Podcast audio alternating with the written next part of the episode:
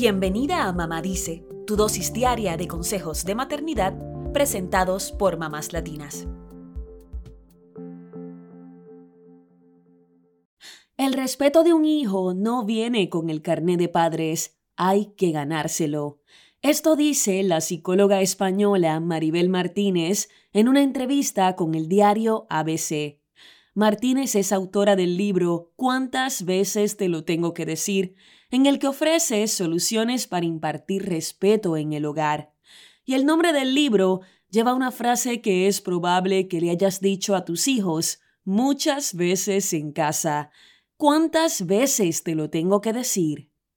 Sin embargo, es una frase que no funciona, dice Martínez. Por eso cuestiona, ¿cuántas veces tengo que decir algo que no está funcionando? ¿Cuándo haremos algo distinto? Todos queremos que en casa haya respeto, pero a veces no sabemos por dónde empezar. La psicóloga explica que hay varios errores que cometemos al educar a nuestros hijos y al momento de impartir respeto.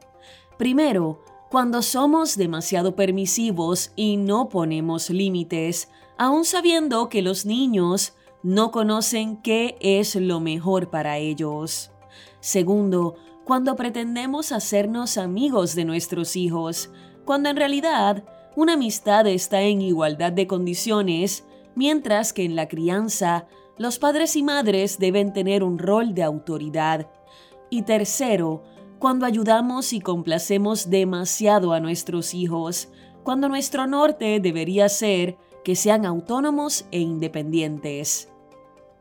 El respeto es la base de cualquier relación sana, dice por su parte el psicólogo Thomas Licona, autor de varios libros sobre crianza respetuosa. En un artículo publicado en Psychology Today, el Dr. Licona da siete formas en que los padres y madres imparten y ganan respeto, y las resumimos a continuación. Número 1. Para cultivar el respeto, debes creer y actuar como si tuvieras el derecho de ser respetado. Y para esto, primero debes respetarte a ti mismo y aprender a ejercer la autoridad con confianza. No se trata de ser autoritario, es decir, de ejercer el poder sin limitaciones, sino de ser autoritativo, que es representar una figura de autoridad. Esto significa que deberás aprender a detener a otros cuando se dirigen a ti de una forma que no apruebas, como con gritos y malos tratos. El experto dice, recibimos el respeto que exigimos y recibimos la falta de respeto que permitimos. Número 2. Si queremos que nuestros hijos nos respeten, debemos también respetarlos a ellos. Esto significa que si queremos que digan por favor y gracias, esa es la forma en que debemos hablarles también. El experto sugiere evitar el sarcasmo y siempre usar un tono de voz adecuado a la hora de dirigirte a tus hijos. Hay que respetar su esencia como seres humanos, porque ellos respetarán en la medida en que se sientan respetados. A esto, la psicóloga Martínez dice que si los acostumbras a repetirles las cosas y gritarles, aprenderán que solo se respeta cuando mamá se enoja y grita, y eso sería un error terrible. Número 3. Debes ser un modelo de respeto en todas tus palabras y acciones. En este punto, es importante que el respeto no solo sea algo que los niños vean en casa con todos los integrantes de la familia. Debes ser respetuosa fuera de ella cuando le hablas a otros familiares, a los maestros y a quienes te atienden en un restaurante o en un banco. Controla tu carácter frente a tus hijos, porque ellos aprenden más de lo que haces que de lo que dices. Número 4. Insiste en que todas las interacciones familiares sean respetuosas y corrige a los niños cuando sean irrespetuosos. El doctor Licona explica que incluso entre hermanos debe reinar el respeto, deben tratarse sin usar sobrenombres, mirándose a los ojos cuando se hablan y sin interrumpirse. En caso de que sean irrespetuosos contigo o con sus hermanos, corrígelos. Puedes preguntarles, ¿podrías repetir eso de una forma respetuosa? ¿Es esa una forma respetuosa de hablar?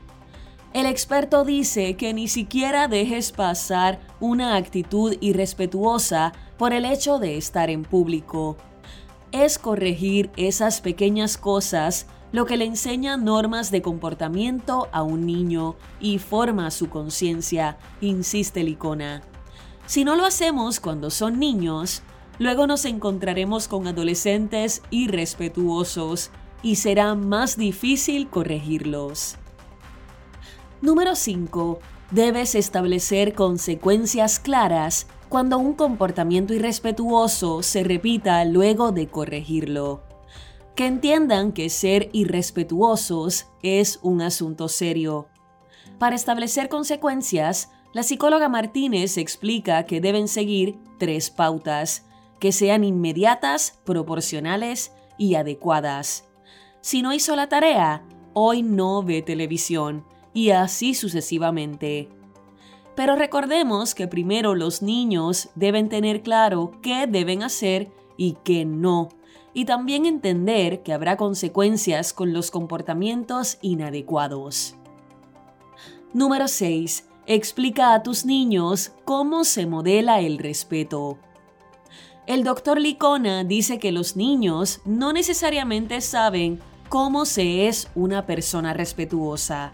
Así que explícales cómo hablar, comportarse, observar y demostrar respeto hacia otra persona. Número 7. Cultiva un ambiente de respeto mutuo en casa. El experto dice que nunca es demasiado tarde para establecer un ambiente de respeto en el hogar. Puedes hacer una reunión familiar y decir que de ahora en adelante quieres que todos hagan un esfuerzo por demostrar respeto por el bien de toda la familia. Discutan qué consideran como muestras de respeto, cuáles compromisos hacen y cómo les gustaría ser tratados a partir de ese momento. Sabemos que no es un asunto sencillo, pero ser firmes en la importancia del respeto será fundamental en criar hijos respetuosos y felices.